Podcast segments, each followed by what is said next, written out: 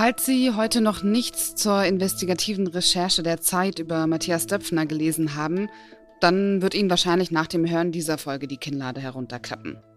Außerdem geht es zweimal ums Militär. Einmal um polnische, aber eigentlich deutsche Kampfflugzeuge und um das US-Militär und OG. Spoiler, OG steht heute ausnahmsweise mal nicht für Original Gangster.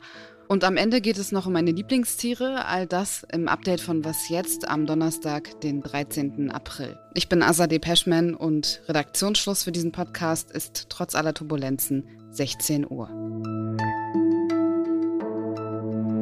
Wenn Sie jetzt denken, dass ich Ihnen Treukommentare vorlese, weit gefehlt.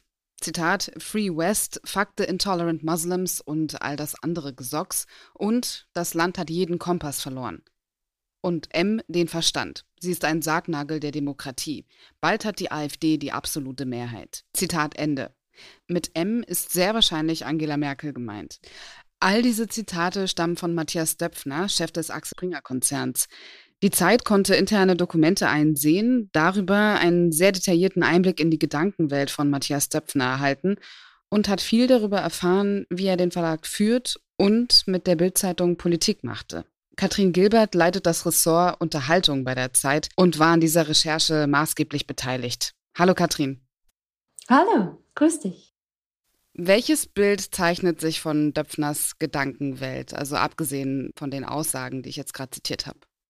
Sie haben eine bemerkenswerte Konstanz, finde ich. Auch zu dem, was man bisher auch schon ab und zu mal in Medien äh, darüber gelesen hat. Ähm, und ähm, ja, natürlich ist man überrascht äh, über die ein oder andere Konkretisierung, äh, überrascht über den ein oder anderen extremen Kommentar, wenn du sagst, dass dich einiges doch überrascht hat, was hat dich am meisten überrascht? Also mich persönlich haben die scharfen Aussagen über Ostdeutsche sehr überrascht, weil vielleicht kann ich das auch hier sagen, das ist überhaupt gar kein Geheimnis und kann sehr transparent sein. Ich selbst habe ja bei Springer volontiert. Also ich kenne den Verlag auch von der anderen Seite aus und bin auch dankbar für die Zeit, die ich dort am Anfang verbringen durfte. Und ich hatte eigentlich immer das Gefühl, dass man sehr, sehr bemüht ist, darauf zu verweisen, dass die Wiedervereinigung und ein gesamtes Deutschland was sehr, sehr Wichtiges ist. Und ansonsten wurde natürlich auch einiges bestätigt dadurch, was man möglicherweise schon vorher vermutet hat. Ich habe immer gedacht, vieles ist vielleicht auch Spekulation und vieles wird von außen hinein interpretiert, weil in nichts wird so viel interpretiert wie die Bildzeitung den Springer Verlag. Deshalb war mir schon immer ganz, ganz wichtig, erst darüber zu sprechen oder zu schreiben, wenn man auch Fakten hat. Ja, und das konnten wir jetzt. Friede Springer sagte vor ein paar Tagen in einem Interview mit der Initiative Gesichter der Demokratie, Journalismus muss Politik begleiten und erklären, nie machen. Ist die Bildzeitung daran jetzt gescheitert? Ich kann nur sagen, nach all dem, was wir gesehen haben und dem, was wir geschrieben haben, dass es für uns eher nach Politik machen oder eine Art von Aktivismus aussieht, als ein neutraler Journalismus, der begleitet, äh, aber sich nicht einmischt. Ich glaube, dass man das nicht ganz eingehalten hat. Aber was daraus jetzt für Konsequenzen entstehen. Das ist, glaube ich, etwas, was man wirklich in Ruhe bei Springer besprechen muss. Und da haben wir uns auch bewusst mit jeglicher Form von Wertung oder Bewertung ähm, nach vorne schauen zurückgehalten. Du hast jetzt gerade gesagt, dass einige Aussagen auf so einen gewissen Aktivismus hinweisen. Wo würdest du diesen Aktivismus verorten? Also, wenn man zum Beispiel das Zitat liest, Priest stärke die FDP. Wenn die sehr stark sind, können sie in Ampel so autoritär auftreten, dass sie platzt und dann Jamaika funktioniert. Das ist natürlich, es klingt nicht sehr neutral. und ich glaube, in, dieser Phase vor der Bundestagswahl diese Nähe zu einer Partei zu haben und auch zu äußern und Wünsche zu äußern, das ist, glaube ich, nicht normal in Medienhäusern. Und die gesamte Recherche, die ich Ihnen wirklich sehr ans Herz lege, zu lesen, verlinken wir Ihnen in den Show Notes. Sie können sie aber auch in der aktuellen Ausgabe der Zeit lesen. Danke dir, Katrin. Vielen, vielen Dank. Schönen Tag noch. Ciao. Vergangene Woche wurden zahlreiche geheime Dokumente der US-Geheimdienste und des Militärs veröffentlicht, die unter anderem zeigen, wie sehr die Geheimdienste Washingtons auch ihre Verbündeten ausspionieren. Die rund 100 streng geheimen Dokumente hat jemand über die Plattform Discord veröffentlicht. Discord ist eine Online-Plattform, auf der man in unterschiedlichen Kanälen mit anderen NutzerInnen Nachrichten schreiben und Videokonferenzen abhalten kann. Die US-Behörden sind entsprechend besorgt. Die Washington Post hat jetzt herausgefunden, wie der Discord-Nutzer heißt, der dafür verantwortlich sein soll.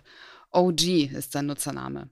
Ein junger Mann, Anfang bis Mitte 20 Jahre alt soll er sein und wird als charismatischer Waffennah beschrieben.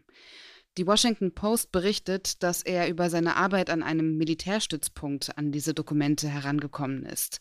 Mitglieder der Discord-Gruppe sagten über ihn, er ist fit, er ist stark, er ist bewaffnet, er ist trainiert. So ziemlich alles, was man von einem verrückten Film erwarten kann. In einem Video, das der Washington Post vorliegt, steht OG mit einem Gewehr an einem Schießstand und brüllt beim Schießen rassistische und antisemitische Beleidigungen. Über seine Motivation, die Dokumente zu veröffentlichen, wird derzeit noch spekuliert. Trotz seiner düsteren Ansichten gegenüber der US-Regierung sei er ihr nicht feindselig gegenüber.